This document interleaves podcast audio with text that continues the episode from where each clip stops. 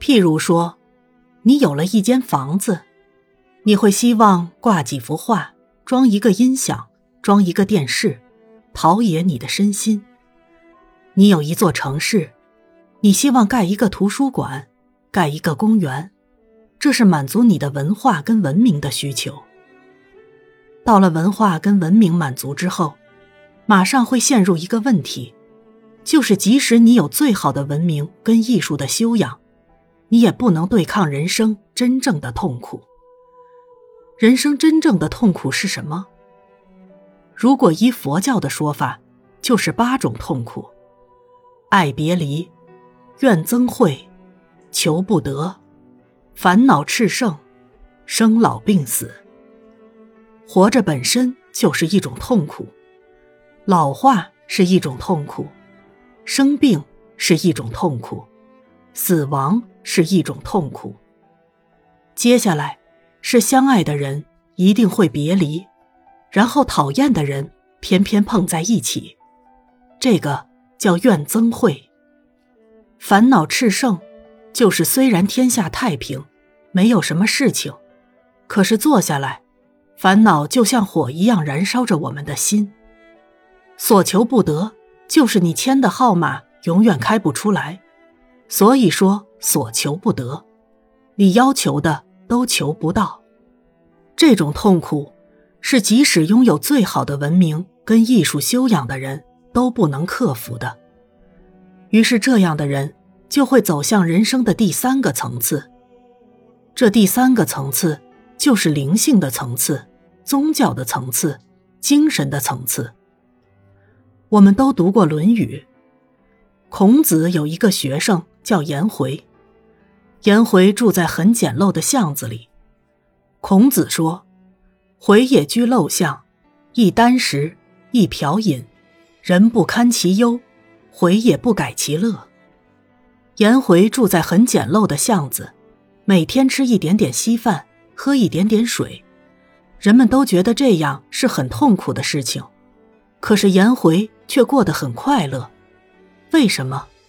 因为他的内在里有一种宗教的、灵性的、精神的满足，而这种满足使他可以超越物质的限制。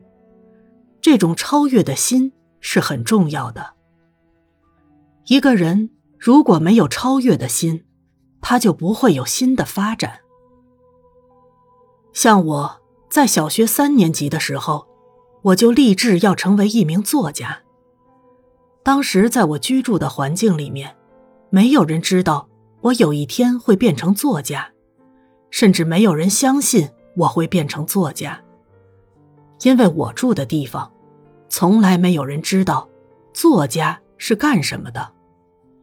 我刚才讲，我们家有很多小孩我爸爸怕认不出我们，所以每个礼拜都会召集我们见面。因为有时候在路上真的会认不得。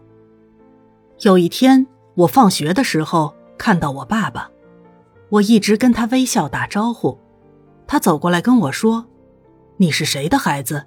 怎么那么面熟？”要养那么多孩子是很辛苦的事情，没有时间跟孩子见面。我说：“我是你的孩子。”他说：“你骗谁呀？”他就不理我。走掉了。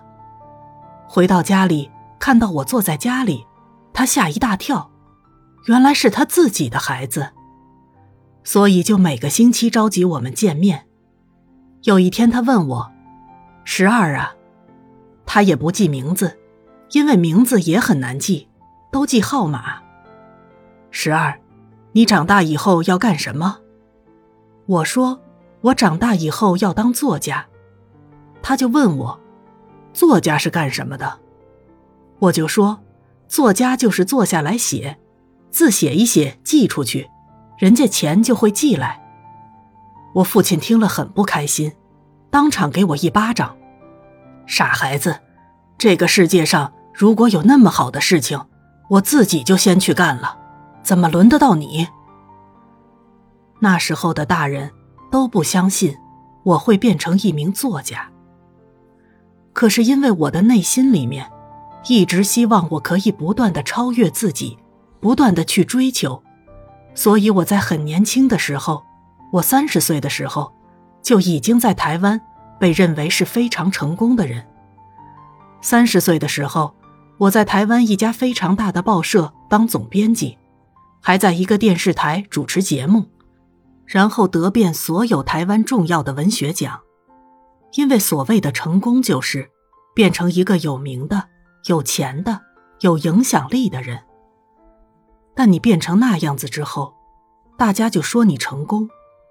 可是成功应该带来更大的快乐跟更大的满足，但是那时候我的快乐跟满足并没有很大，还每天很烦恼，工作很辛苦，就很头痛。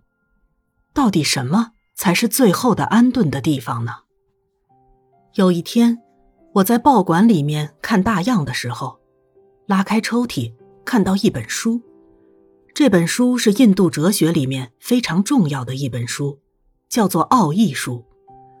打开这本奥义书，就翻到一页，上面这样写着：一个人到了三十岁，要把全部的时间用来觉悟。看了吓一跳，那一年我正好三十岁。再翻过去，更恐怖。那一页写着：“一个人到了三十岁，如果没有把全部的时间用来觉悟，就是一步一步走向死亡的道路。”看了全身发抖。没有把全部的时间用来觉悟，就是走向死亡。那时候我觉得自己一点都没有觉悟，所以就开始觉悟，就走进佛教的世界，放弃了一切。在山里面闭关三年，闭关三年才下山。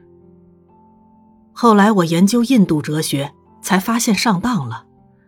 为什么奥义书里会这样写？因为那个年代，印度人平均寿命只有三十九岁，三十岁已经很危险了，三十岁已经是面临死亡了，可以觉悟。什么叫做觉悟？觉。很简单，觉就是学习来看见。什么叫做悟呢？悟左边是心，右边是无。